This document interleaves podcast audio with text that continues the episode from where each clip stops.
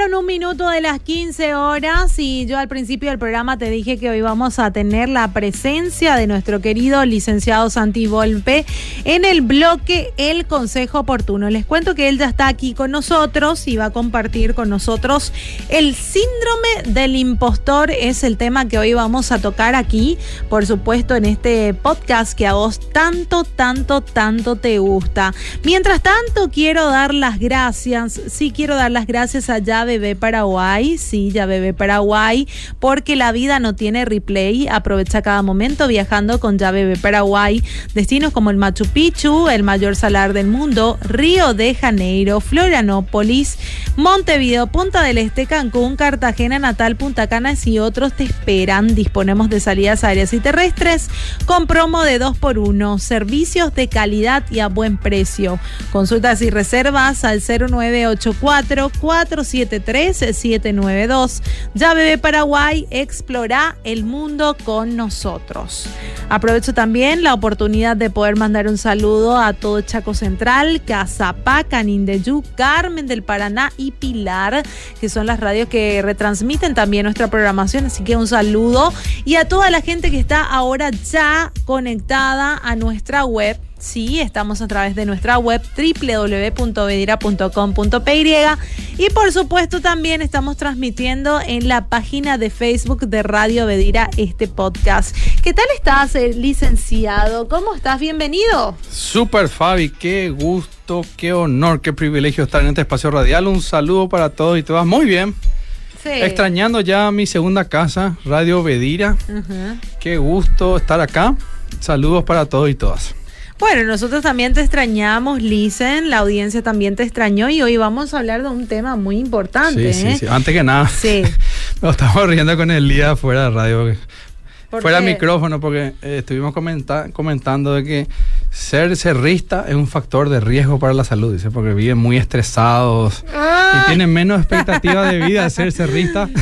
Mira que ahora te van a contestar muchos cerristas, ¿eh? Acá tengo audiencia futbolera también. Mucho para bromear un poco, no, para bromear un poco. Con cariño. Ah, ah bueno. soy olimpista, sí, pero, pero no anticerrista. Ya ¿eh? le diste este, ese diagnóstico. Él sí, dice, ya, ¿eh? le, ya le di el diagnóstico al día por, por, por fanático de cerro.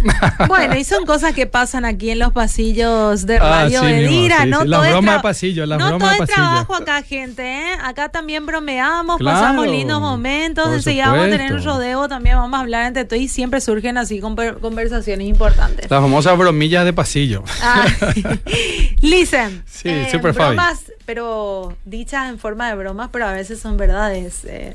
Verdades, ok, ok. Hablemos del síndrome del impostor. Sí, vamos a nuestro tema el día de hoy. Bueno, ¿cómo estás, mi querido, mi querida? Hoy vamos a hablar sobre el síndrome del impostor. Bueno, un tema acuñado en el 78 con las psicólogas Clens y Aimes. Bueno, eso, esto más bien es un concepto psicológico, no es un diagnóstico oficial desde la psicología ni la psiquiatría. Ahora bien, cuando hablamos del síndrome del impostor, ¿a qué nos estamos refiriendo?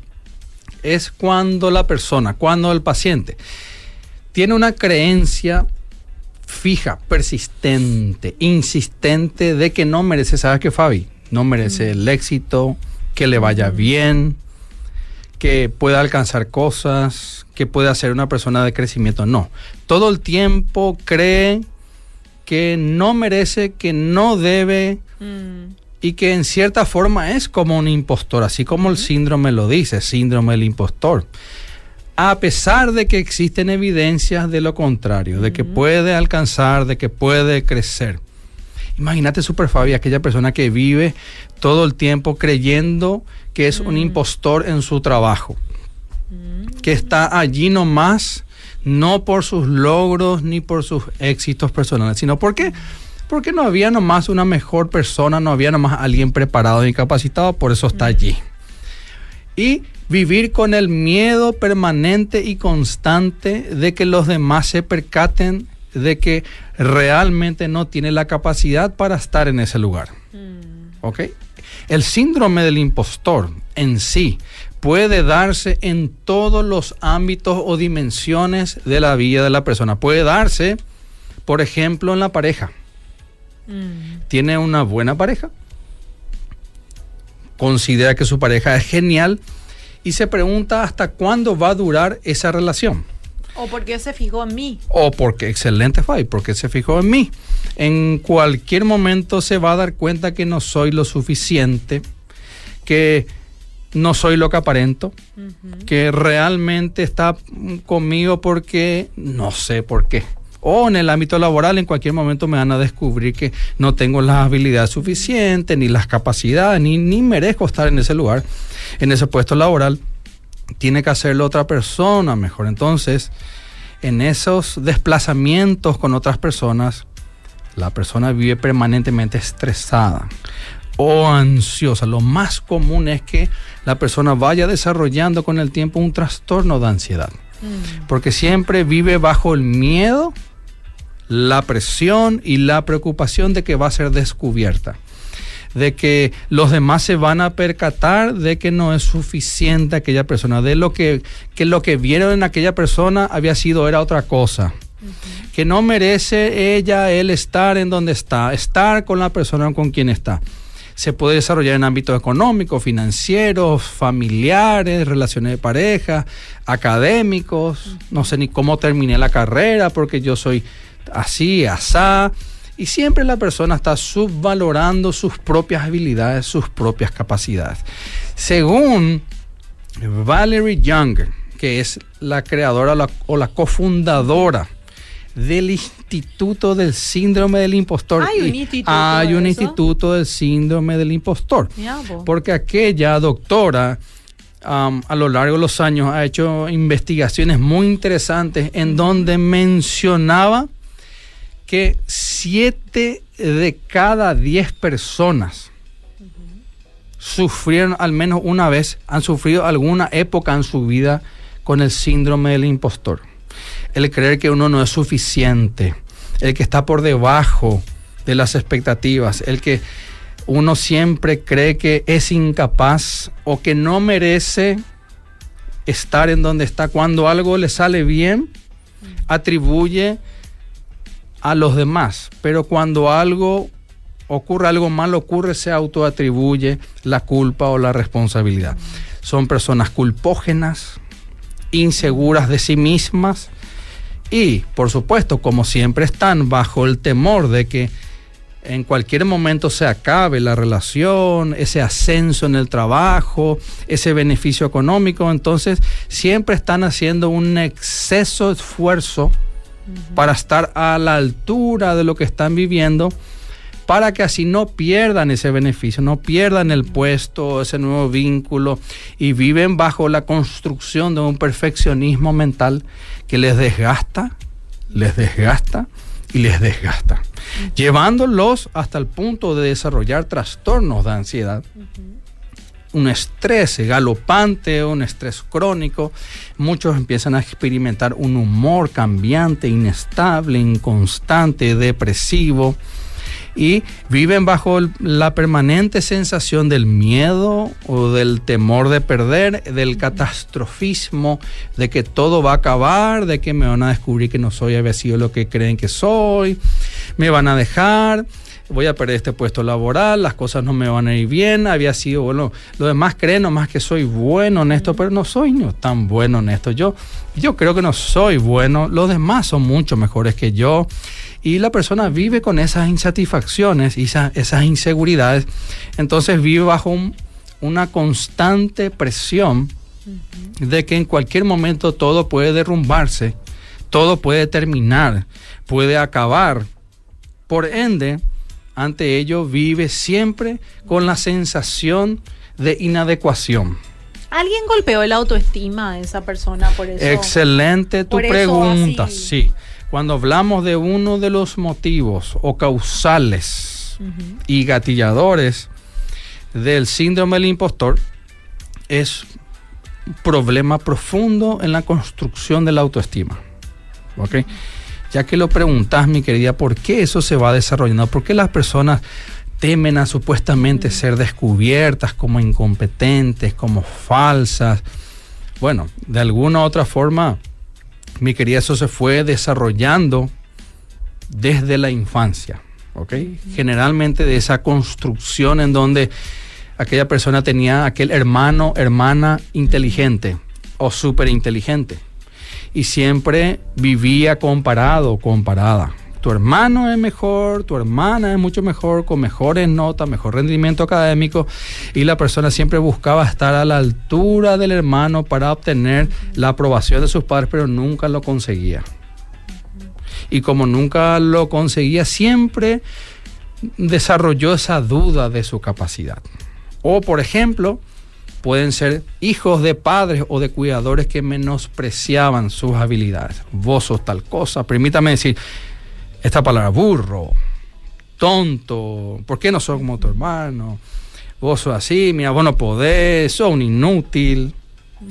Entonces, menoscabar o menospreciar las habilidades y las capacidades de ese hijo.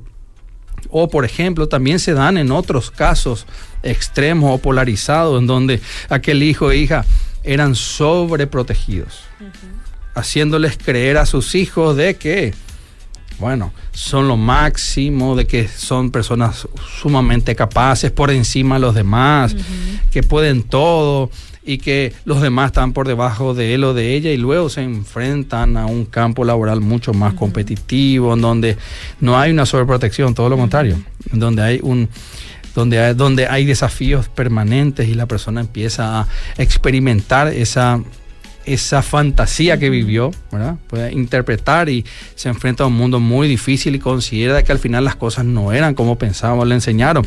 Y viven esa vida con ya chocando con al final problemas de autoestima porque bajo la sobreprotección que vivían tienen que esforzarse el triple y no siempre logran alcanzar las expectativas de los demás.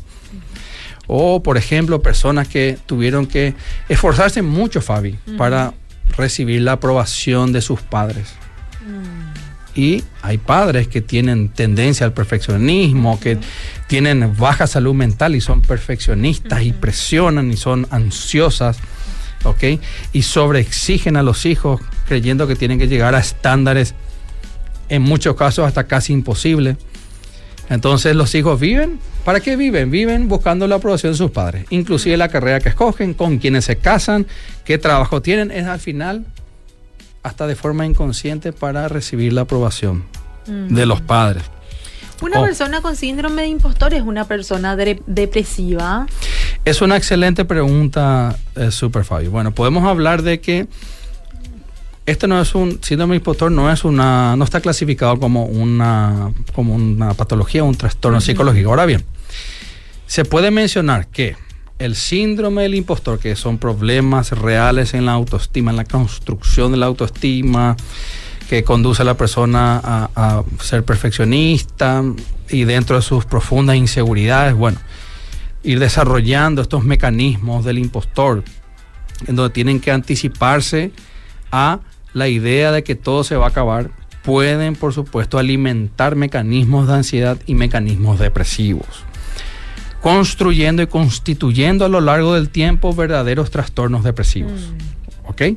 O sea, pocas palabras, el síndrome del impostor, que son profundos problemas en la configuración de la personalidad, puede llevarle a la persona a alimentar la depresión. Mm. O también, en muchos casos, la persona ya puede manifestar en sus bases psicológicas sintomatología depresiva o síntomas depresivos o un trastorno depresivo mayor o un trastorno distímico. Distímico en cierta manera es de menor intensidad, pero al menos dos años se requiere, ¿ok? y se basa en problemas de autoestima, por ejemplo, en donde la base depresiva puede alimentar al síndrome del impostor. Mm. Cuando hablamos de los perfiles psicológicos o el diagnóstico psicológico, es bastante complejo, hay que ver cada caso, cada caso es distinto, diferente, pero excelente tu pregunta, Fabi. Si muchas personas pueden tener como base ya un trastorno depresivo mm. o muchas personas pueden desarrollar un trastorno depresivo en base al síndrome del impostor. Bueno, ¿cómo son, ¿cómo son las personas? ¿Cuáles son las características de alguien que se siente impostor en donde está, se siente un impostor de sus éxitos. Es alguien que vive con una sensación de inadecuación, cree que los demás ven algo en él o en ella que no existe. Mm. Los demás le dan buenos atributos, tienen, tienen los demás un buen concepto de él o ella, pero él o ella mm, no tiene un buen concepto de sí mismo. Mm. Entonces viven permanentemente en una sensación de inadecuación o desajuste.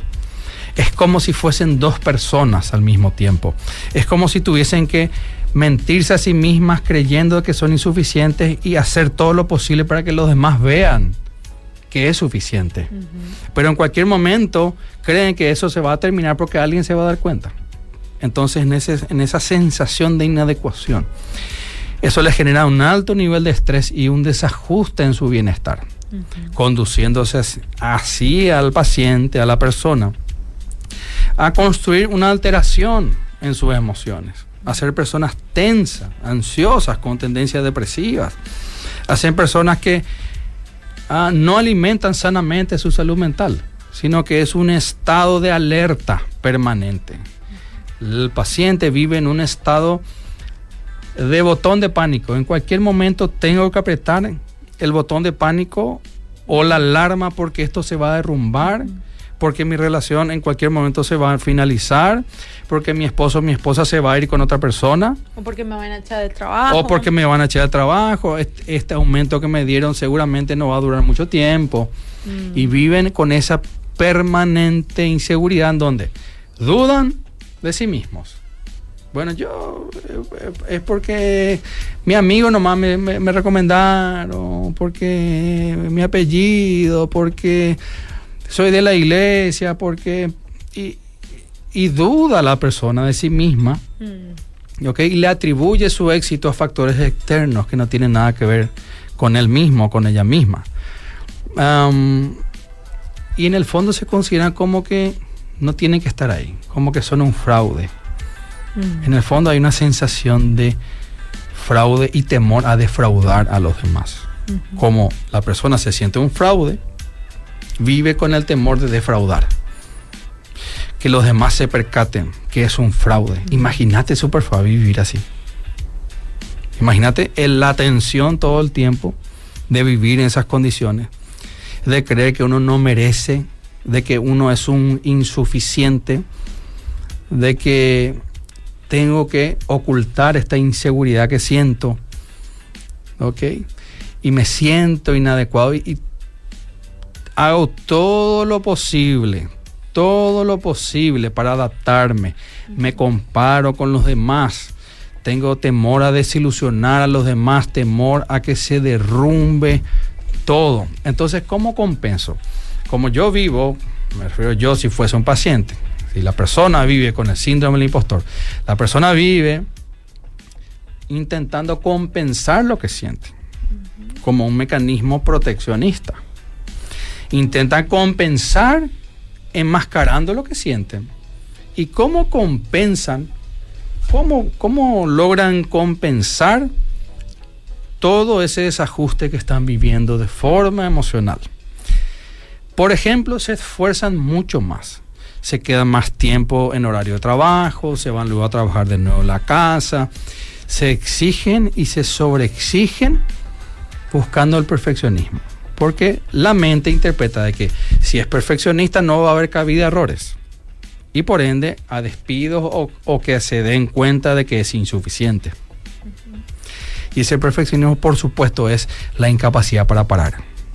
Y como una persona perfeccionista no disfruta de sus éxitos, no disfruta de sus logros, siempre minimiza su valor, el valor de lo que alcanza. Se sobreesfuerza, se desgasta y cuando consigue cosas buenas, no disfruta de lo que consiguió.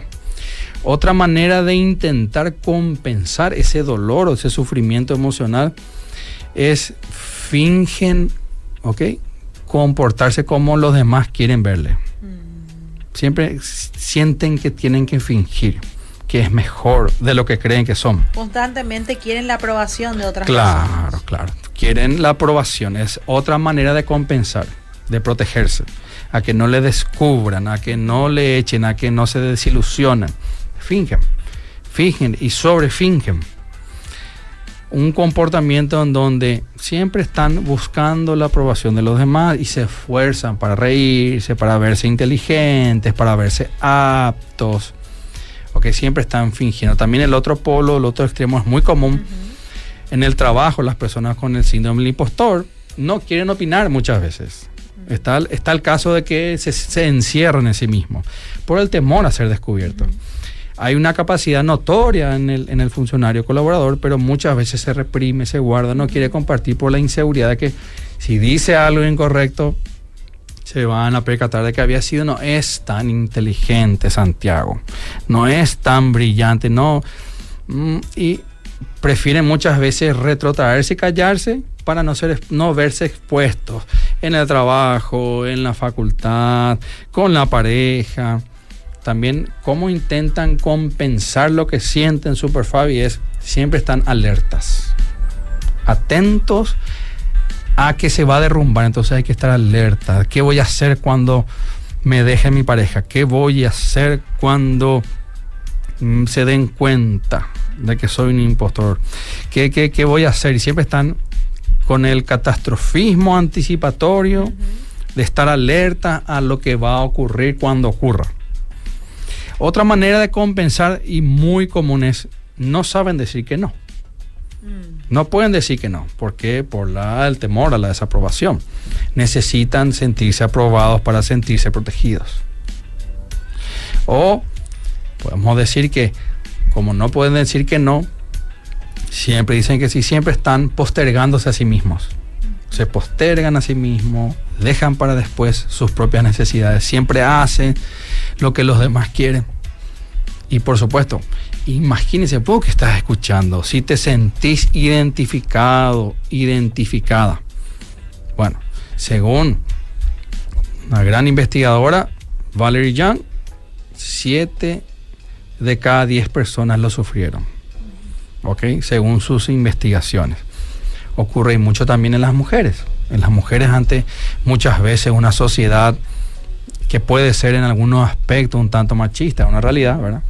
Muchas mujeres cuando van creciendo, van superándose, van, van escalando laboralmente, intelectualmente, muchas veces sienten que tienen que competir, sienten, muchas veces pueden chocar con eso según Valerie Young, ¿ok? según sus investigaciones, muy interesante. Entonces, vos que estás escuchando, mi querido, que no es casualidad que te enganchaste ahora escuchando la radio, ¿verdad? ¿Qué tenemos que hacer? Bueno, yo hoy, Santi, Santi Volpe, acepto. Bueno, yo estoy así. Me siento de esta forma. Vos, Juan, María, te sentí así, chi. Yo estoy identificando acá lo que Santi estuvo diciendo en la radio. ¿Sabes qué vas a hacer, mi querido? Vas a hablarlo con alguien. Mm. Número uno. ¿Sabes que yo la pasada estuve escuchando que Santi estaba hablando en la radio? Me sentí identificado, identificado. Mm. Parece como si tuviese, parece que tengo ese síndrome del impostor. Yo siempre siento como que cualquier momento voy a fallar, soy menos en todo, se van a dar cuenta, como que no merezco. y pareciera ser que satelitalmente gira eso alrededor mío todo el tiempo y me gobierna y tengo que compensar eso para defenderme y proteger mis emociones. Y eso produce un desgaste y una enemistad permanente conmigo mismo, tener que vivir de esa forma. Entonces vos, mi querido, mi querida, que te estás identificando, ¿qué vas a hacer? Vas a hablar con alguien. Vas a hablar con tu líder en la iglesia, vas a hablar con un buen amigo, vas a hablar con un terapeuta, con quien vos quieras, pero vas a hablarlo. Yo me siento así, muchas veces me siento de esta forma, no siempre, pero a veces me siento así. De esta manera y vas a abrir lo que te pasa, vas a compartir, vas a, vas a conectarte emocionalmente con alguien descomprimiendo esto y buscando ayuda. En muchos casos, Super es una realidad. Es importante la psicoterapia para trabajar con más profundidad. Muchas veces las bases emocionales de aquella persona que padece esto tiene profundas fragilidades y que le condujeron a vivir esta forma. Mi querido, mi querida, bueno, vamos a hacer rápidamente las cinco fases de la autorregulación emocional. Vamos a hacer cinco fases. Si querés, mi querido, podés anotar ahí en tu celular, en tu cuaderno, en tu compu. Bueno, unas cinco fases que son sencillas de aplicar y que nos pueden servir en muchos escenarios. Número uno, la primera fase de la autorregulación o de la gestión emocional de mis afectos, de mis sentimientos, es que yo necesito enfocarme y concentrarme en lo que estoy sintiendo. ¿Por qué? Porque desde las neurociencias y la psicoterapia es súper importante que yo amplifique la conciencia de lo que estoy sintiendo y de lo que estoy pensando. Cuando yo amplifico la conciencia, estoy llevando la información a mi lóbulo frontal o prefrontal y desde allí tengo, desde mis regiones de, de mi corteza dorso lateral, en mi lóbulo prefrontal, estoy empezando a utilizar una información más racional desde el aspecto cognitivo. Yo necesito ampliar mi conciencia, comprender lo que siento, comprender lo que estoy pensando. Para ello implica enfocarme, Fabi. Yo me enfoco, yo pienso en ello. La segunda fase, anotá mi querido, es detectar la emoción que viviste o que estás viviendo en el momento. Vos tenés que detectar. Ah, espera un poco, espera un poco, Santi. Yo estoy enojado. Yo estoy enojado por, por esto la, pasada mi jefe no me reconoció, estoy enojado, estoy, molesto, estoy frustrado, estoy triste, estoy ansioso. Es detectar la emoción que estás viviendo. Tercera fase, anotá mi querido, identificar el origen del por qué, de dónde sale, cómo se originó. Mi jefe, mi compañero de trabajo, mi pareja, novio, novia, esposo, esposa. La chica que me gusta. La chica que me gusta. Identificar de dónde sale el origen de lo que vos estás sintiendo. Eso va a explicar y va a poder hacer conectar todo ese, ese recorrido emocional. ¿De dónde sale esa emoción? Cuarto, anota mi querido, la función que cumple cada emoción. ¿Qué función cumple estar enojado? ¿Por qué yo me enojo? ¿Para qué sirve la, la emoción del enojo? Dinamiza un comportamiento y me predispone, por ejemplo, a pelearme, a atacar, o, me, o dinamiza un comportamiento hacia algo. Por ejemplo, si me siento enojado, Fabi, entonces yo ya hice las tres fases previas. Amplié la conciencia, detecté que siento, estoy enojado, el por qué, bueno, por mi jefe, por, por mi esposo, esposa. Bueno, ¿qué función cumple? Estoy enojado. Eso dinamiza una reacción. Me lleva muchas veces hasta, me puede conducir a ser agresivo. Quinta fase, es asumir una decisión. Luego de que yo ya hice todas las fases previas, yo puedo, desde mi lóbulo frontal, desde mis regiones prefrontales cerebro, yo puedo cognitivamente ejercer o asumir una decisión y una elección de lo que estoy sintiendo. O sea, si estoy enojado, me voy a pelear con mi esposo. Si estoy enojado, le voy a gritar a mi pareja. Si estoy enojado, voy a pelearme con mi compañero de facultad. Entonces ahí hablamos de la responsabilidad afectiva. Yo me hago cargo de lo que siento. Yo me hago responsable de lo que estoy viviendo. Me hayan hecho lo que me hayan hecho. Entonces, viendo eso, mi querido, las cinco fases de la autorregulación, podemos también mencionar, ¿cómo estamos de tiempo, Fabi? Ya terminamos. Bueno, mi querido, mi querida, mm, bueno, va a ser importante que evalúes tu autodiálogo interno. ¿Cómo hablas de vos mismo? ¿Qué pensás de vos mismo? De vos misma. ¿Qué te decís a vos mismo todo el tiempo? Hasta inclusive podés anotar todas las frases negativas que son autodirigidas por tu persona. Anotá. Yo soy un burro, yo no puedo, yo tal cosa. Y empezá a explorar, a dimensionar alternativas de pensamiento. ¿Cuál es tu autodiálogo? El autodiálogo es un alimento permanente, un alimento un tóxico, permanente en nuestra autoestima te animo, mi querido y mi querida, que te recompenses en tus logros, en felicitarte cuando algo te sale bien. Identificar tus virtudes, tus habilidades, si quieres anotarlo, en qué sos bueno, reconocer tus fortalezas, trabajar en tus debilidades. Siempre en el síndrome del impostor pareciera ser que somos menos. Y hay veces que nos retumban voces que creemos que son nuestras pero generalmente son voces de terceras personas. Ese burro o esa palabra inútil que a veces crees decirte o crees que sos, tienen un origen y muchas veces pudo haber venido de un padre que te violentaba en palabras, de una madre, de unas abuelas, abuelos, hermanos. En tu primer anillo familiar permanentemente te enviaron una señal de disminución. pero cuando empezamos a identificar los orígenes de esas voces, empezamos a comprender que verdaderamente esas voces provenían de personas que estaban frustradas con sus propias vidas y que no nos corresponden a nosotros mismos. Es importante, mi querido, que identifiques de dónde vienen tus pensamientos del impostor. ¿De dónde vienen? ¿Por qué vienen? ¿Por qué están allí? Empezá a vulnerar y a flexibilizar esos pensamientos para comprenderte un poco más. Bueno, hay muchísimo por hablar sobre Fabi. El tiempo Sí, se nos fue. Un montón, pero Se hablamos de gran mayoría. Pero Ok. vamos a tener otra oportunidad otra vez, licenciado. Estamos para servirte siempre. Nos ¿sí? vemos cuando vos me digas, Super Fabi. Bueno, para nosotros fue un gusto poder tenerte, licenciado. Te Igualmente. agradecemos tu tiempo, tus conocimientos también. Y bueno, vamos a agendar otro día entonces eh, nuestra cita. A las órdenes. Un saludo para todos y todas.